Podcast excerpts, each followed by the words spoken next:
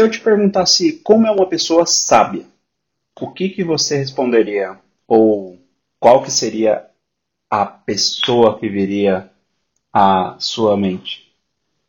Se olharmos o significado de sabedoria no dicionário, encontraremos as seguintes definições: grande abundância de conhecimento, bom senso, prudência, dentre outros.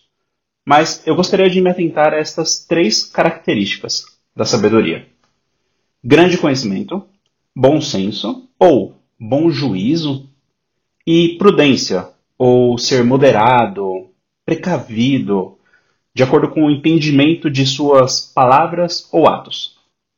Agora, olhando para esses três pontos, podemos dizer que a sabedoria é algo extremamente relativo, não? Por exemplo, alguém tido como um, um professor de biologia sábio, ou de qualquer ciência que você queira, tá? Um professor, por exemplo, sábio.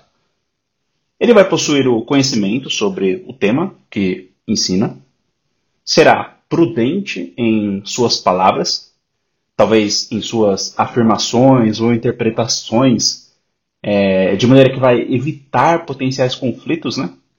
E terá também um bom senso, um bom juízo, julgamento, por exemplo, sobre o método de aprendizado, os exercícios que serão usados com seus alunos, sua classe, dependendo do nível de dificuldade mostrado pela maioria e até considerando mesmo exceções.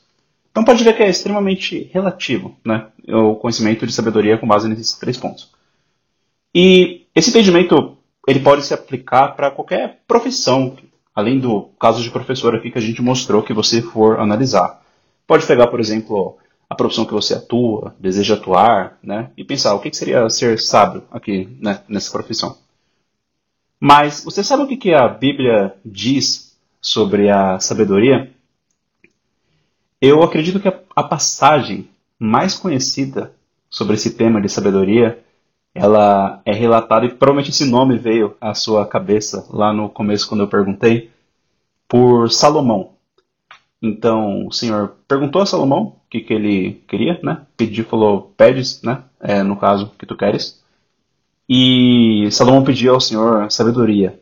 Está lá em 2 Crônicas 1.10, que diz assim, Salomão falando com Deus. Dá-me, pois agora, sabedoria e conhecimento, para que possa sair e entrar perante este povo, pois quem poderia julgar a este tão grande povo?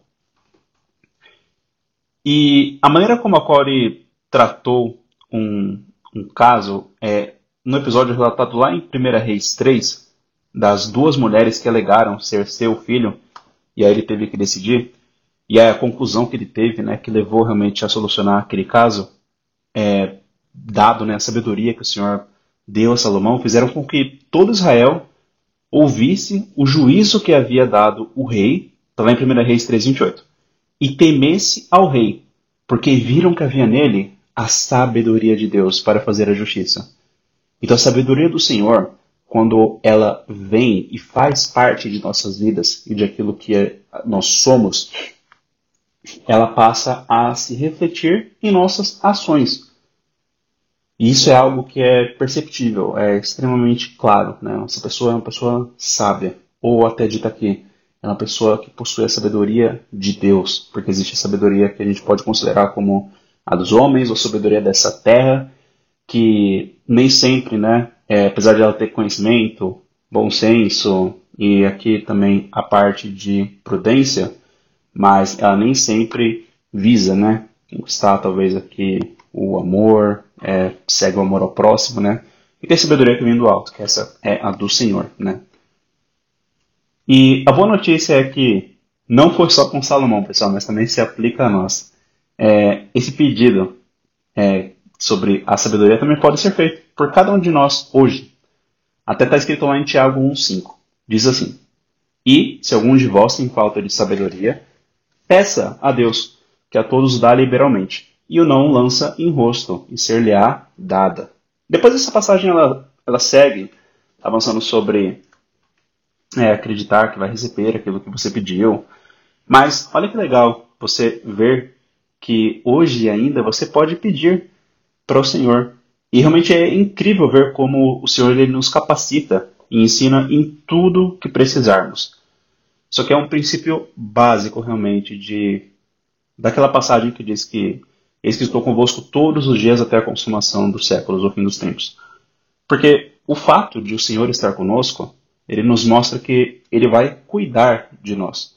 Então, se você precisa de talvez de sabedoria para um dado momento, quando você diz, Senhor, eis-me aqui, me ajude, me guia, me oriente, ele vai te capacitar em tudo aquilo que você precisar. Não só isso, né? Mas ele também está atento ao nosso clamor. O Senhor nos socorre, guia e orienta. Então saiba que você pode contar com o Senhor, não importa qual seja a situação que você esteja passando em sua vida.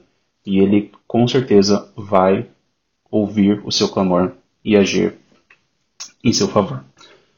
É, a sabedoria que vem do alto é como eu disse, ela não é necessariamente igual à sabedoria dessa terra, né? igual do nosso entendimento humano.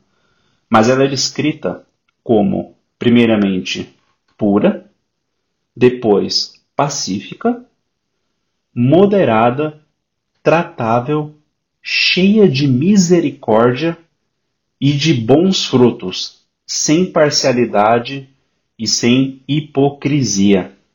Olha só, pessoal, que legal essas características né, que definem a sabedoria que vem do alto, que é essa que nós podemos realmente pedir para o Senhor. Né? E como está escrito lá em Tiago 1,5, e ser-nos-á dada. Ou seja, certamente é algo que cada um de nós podemos pedir para melhorarmos como filhos do Deus vivo. E que a cada dia mais possamos realmente viver dias com ações e atitudes que agradem, que exaltem o nome do nosso Senhor. Você deseja ser sábio? Você deseja ter a sabedoria? Então peça a Deus, pois, como até está escrito, aquele que pede, recebe, e o que busca, encontra, e ao que bate, abrir-se-lhe-á. Mateus 7,8. E se você foi abençoado por essa palavra, ou conhece alguém que possa ser, peço que compartilhe com essa pessoa. E caso ainda não tenha feito, que nos avalie na loja e deixe seu comentário.